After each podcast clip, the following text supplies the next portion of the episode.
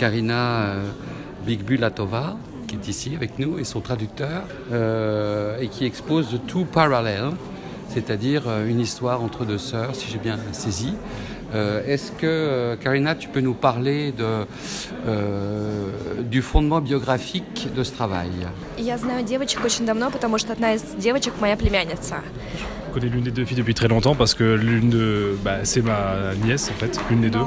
Об этой истории я узнала спустя, спустя три года. Mais j'ai appris la vraie histoire qui se cachait derrière ça après trois ans.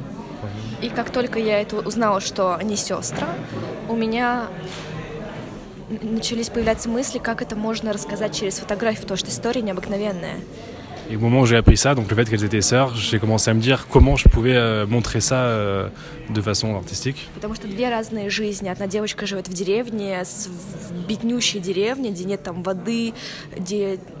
все далеко, а другая живет в большом городе, балерина, учит языки. И это просто две разные, две параллели, которые не соприкасаются. Parce qu'en fait, c'est deux vies absolument complètement différentes. On a l'une des deux qui habite dans un tout petit village où il n'y a même pas d'eau courante, euh, voilà, et l'autre habite dans une grande ville au contraire. Et donc, c'est deux parallèles parce que c'est le parallèle de deux vies qui sont pas censées se croiser en fait. Потом мне пришла мысль в голову а, по поводу этих двух параллелей. Я начала изучать математические разные лекции и нашла одного математика русского, который говорит, что две параллели могут пересечься. En fait, et à part- donc elle a eu cette idée-là. Après, elle a étudié beaucoup, donc dont des mathématiques. Et apparemment, il y a un mathématicien qui explique que deux parallèles peuvent se croiser. И эти две жизни, как две параллели, если они узнают правду, они пересекутся, и ты не знаешь, что там будет дальше. Et donc, euh, dans ces parallèles, s'ils apprennent la vérité, bah, finalement, ils peuvent se croiser. Et après, on ne sait pas ce qui peut se passer ensuite.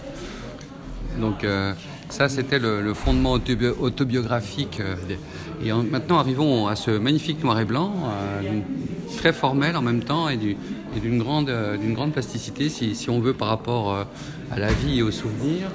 Euh, Qu'est-ce qu'est-ce qui fait euh, la magie opéra- opérative de, de ton travail, finalement Мне нравится, что я могу рассказывать истории необычным путем.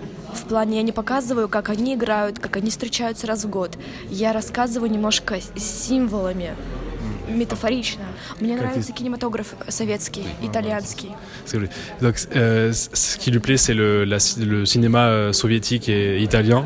Et donc, euh, c'est pour ça qu'elle voulait montrer euh, cette histoire à travers euh, ça. Donc, c'est pour ça.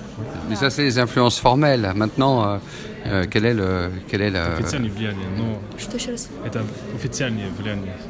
Официальное влияние на меня произвело творчество Викторио Сторара. И- Я его видела в фильмах в 13 лет, и у меня мир немного перевернулся, как он показывает фи- с- фильмы, как он снимает фильмы, как он работает со светом и тенями. Et donc elle a vu son, un de ses films à 13 ans et donc c'est, ça lui a changé la façon dont elle voyait les choses, notamment donc pour la couleur. Euh, la façon dont il travaille avec les couleurs, euh, le noir et blanc, ça l'a vraiment influencé. А, Oui, mais toi, tu travailles en noir et blanc quand même, assez, d'une façon assez formelle et assez pure.